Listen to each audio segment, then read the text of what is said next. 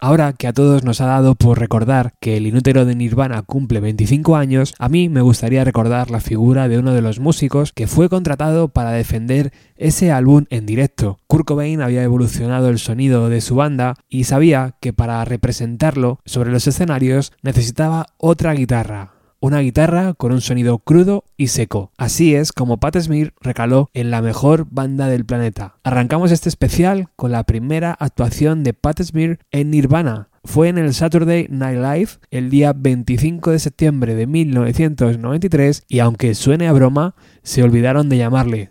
Bienvenidos. Ladies and gentlemen, Nirvana.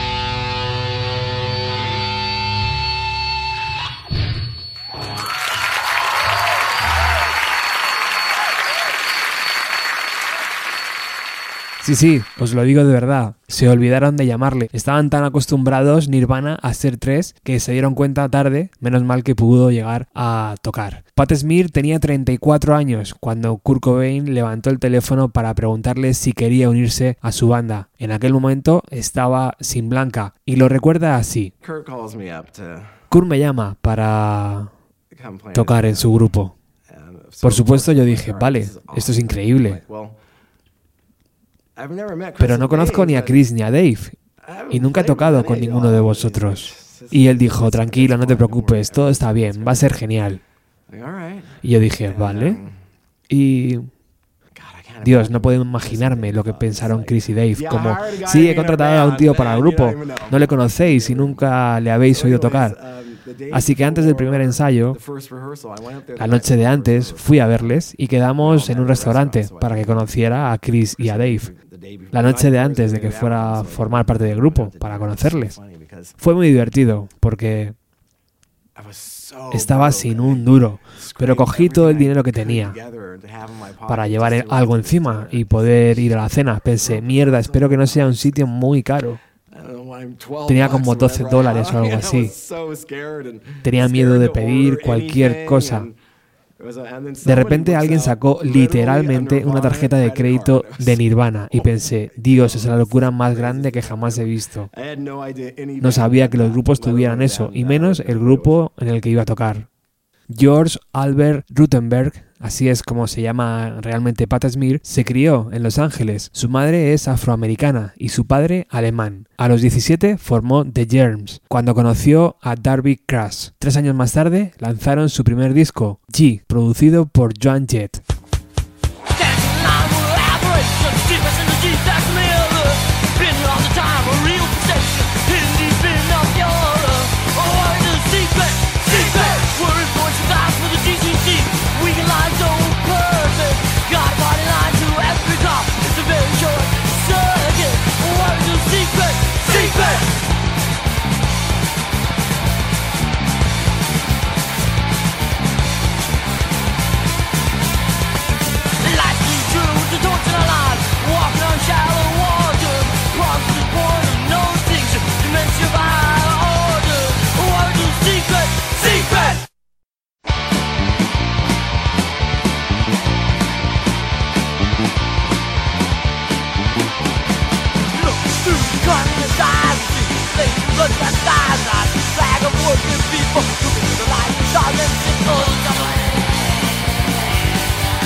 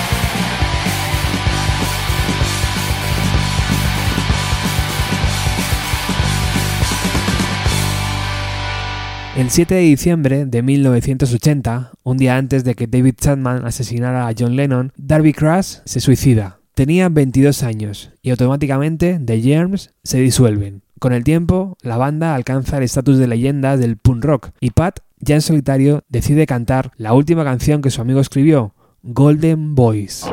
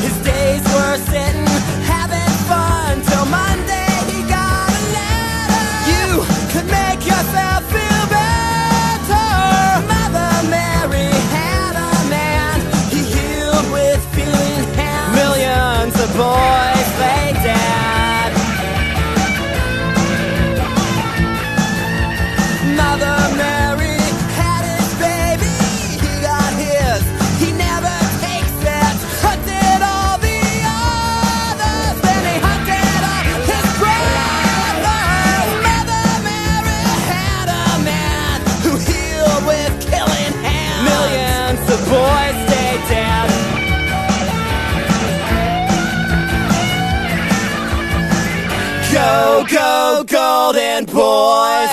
You've got your war toys looking straight on. And with your eyes so blue, I will remember you.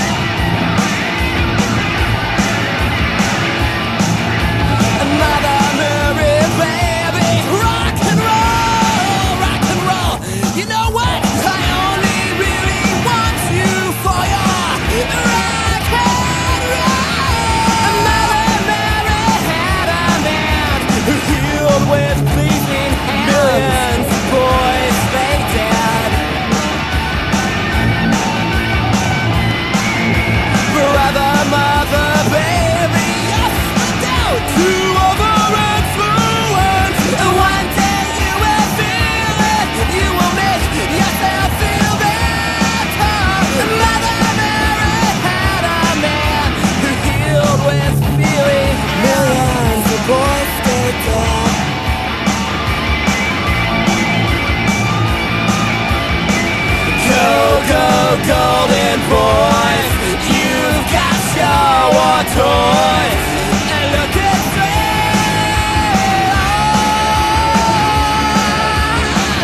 And with your eyes all blue, we'll do the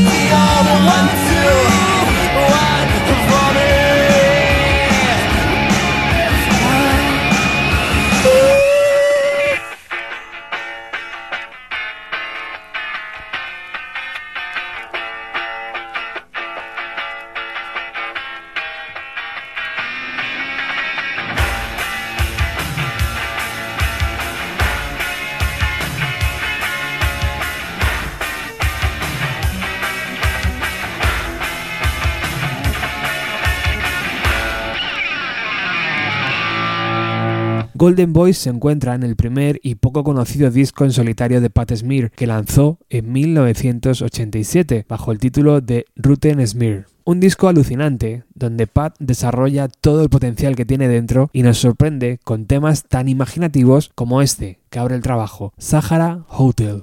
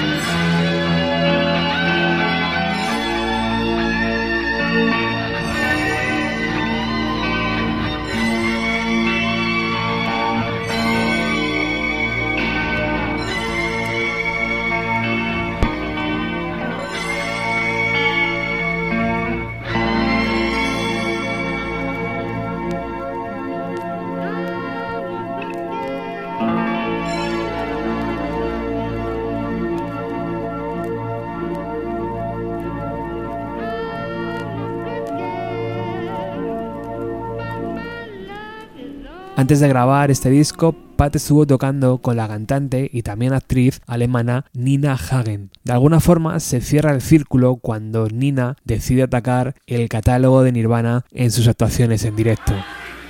Let's all meditate upon the greatest star of them all, the sun. In German language, we say die Sonne. There's a beautiful Rammstein song, Die Sonne. It goes like eins. Hier kommt die Sonne. Zwei. Hier kommt die Sonne. Sie ist der hellste Stern von allen und wird nie vom Himmel fallen. Die Sonne. Else could I be? All apologies. What else could I say? I'd wish everything would be okay. Okay? Okay. Well, why do you treat me like a dog? You should treat me like God. I think human is not what you are. I bet you can't even play the guitar.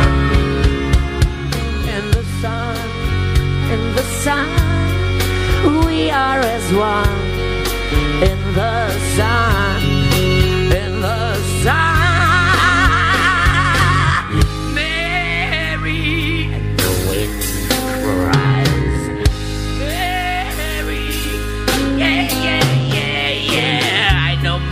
shadow very well. Even traced her down to hell. Well, there is no saint without a past, and there is no sinner without a, future. Hurt in the sun, in the sun,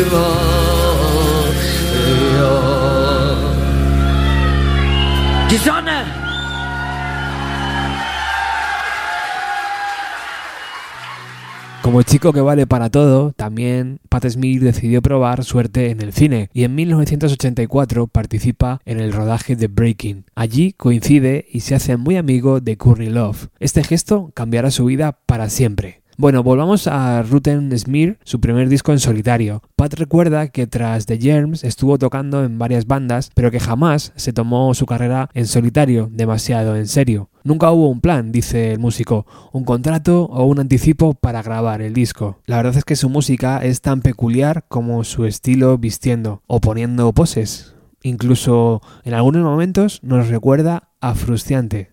Escuchamos a Gentle Axe, un hacha suave que cierra este disco.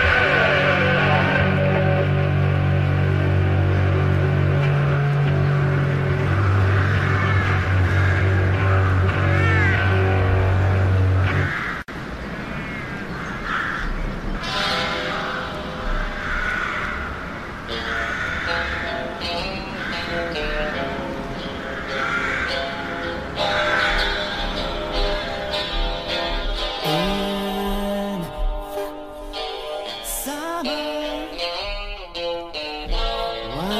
newspaper twist.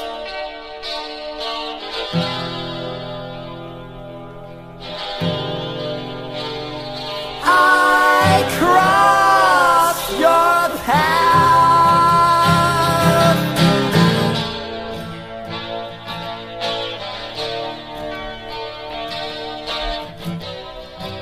By the way.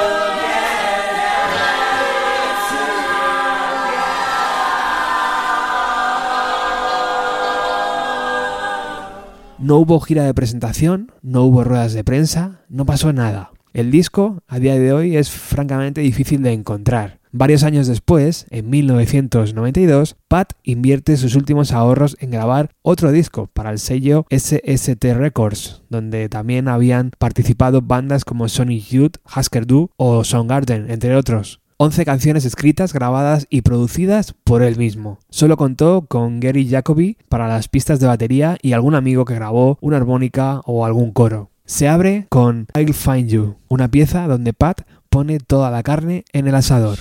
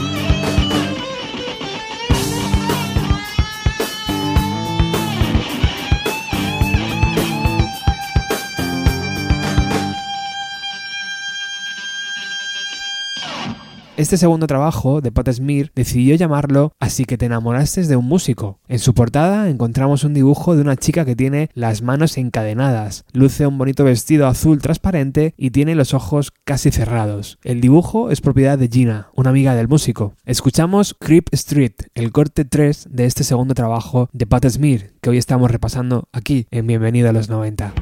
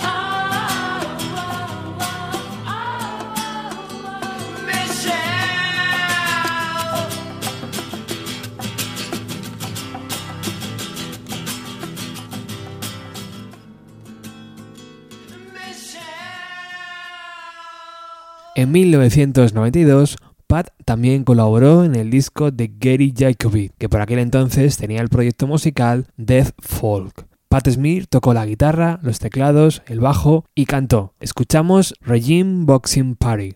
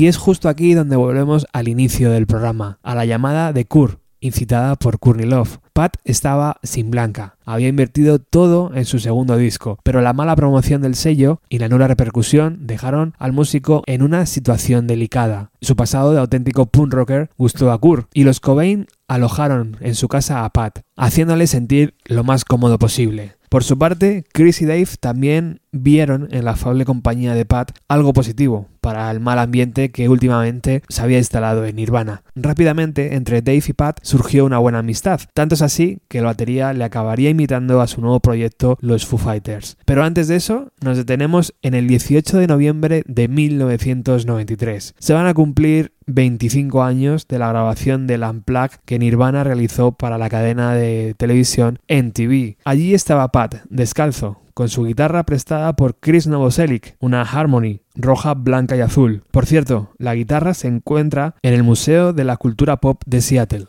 And this is our new guitar player, Pat.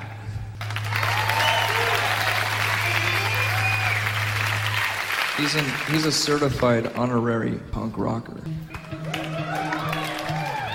Thank you. But he likes Queen better. Es un punk rocker honorífico, diplomado, aunque ahora le gusta Queen. Le dice Kurt en tono jocoso durante el Unplugged. Aquel concierto significó muchas cosas para Nirvana. Nos mostró por un lado la cara amable de las canciones de Kurt, pero también un posible nuevo camino en la carrera solitario del cantante, que jamás pudimos ver. Pat lo recuerda así. Kurt me dijo que haríamos algunas versiones para el Unplugged de la MTV. Le sugerí hacer algo de David Bowie, porque a ambos nos encantaba. Repasamos sus discos y le dije, hagamos The Man Who Sold the World. Tenemos que hacer The Man Who Sold the World.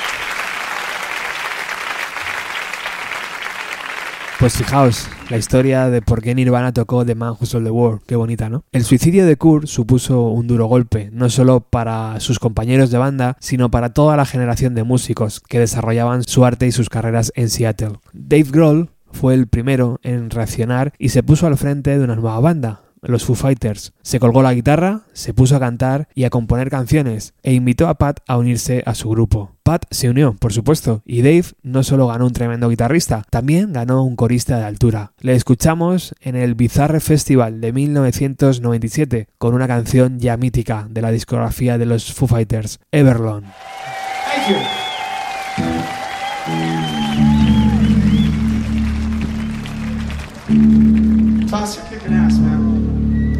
Very well.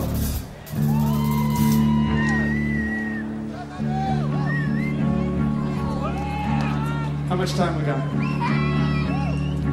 What time do we go on? Okay, we got a couple songs left. This is off of our new record. It's called Evermore.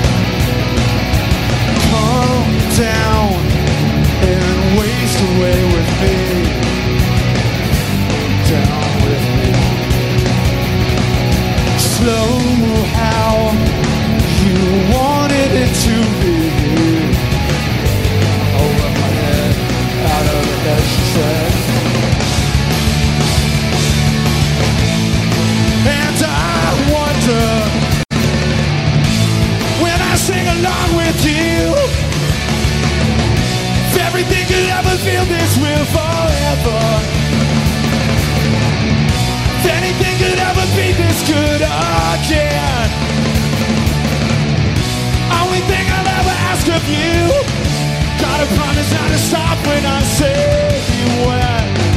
She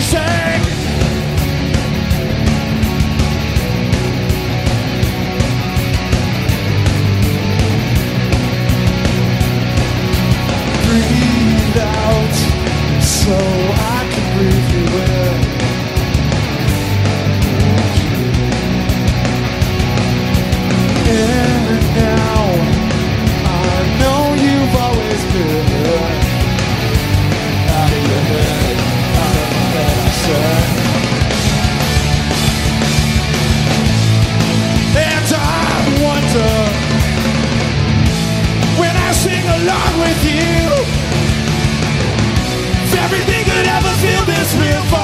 forever.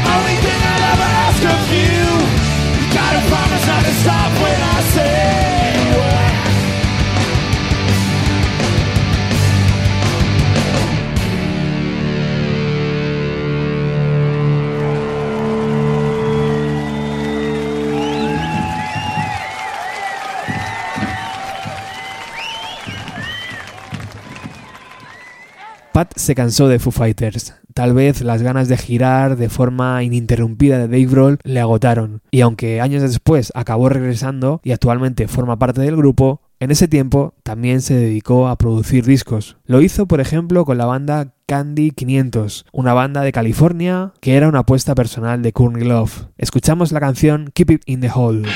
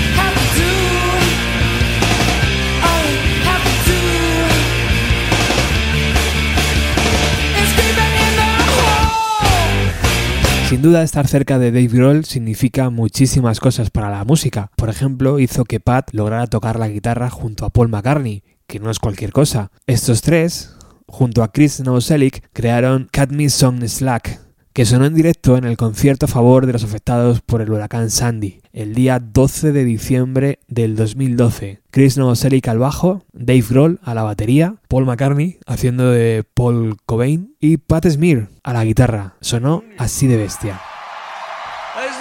Mr. Dave Grohl.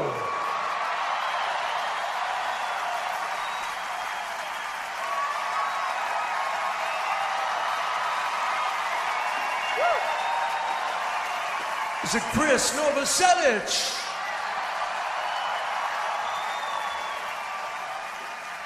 And Mr. Pat Smear.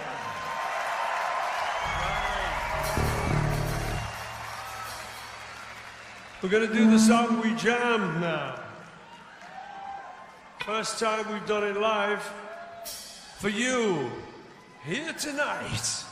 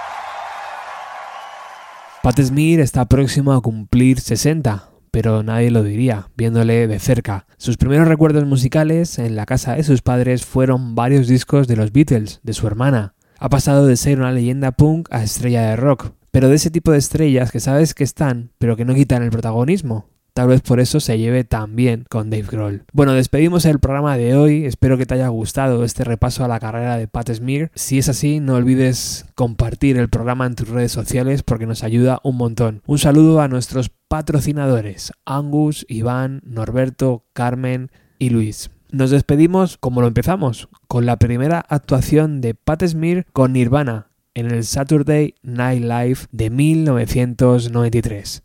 Once again, Nirvana.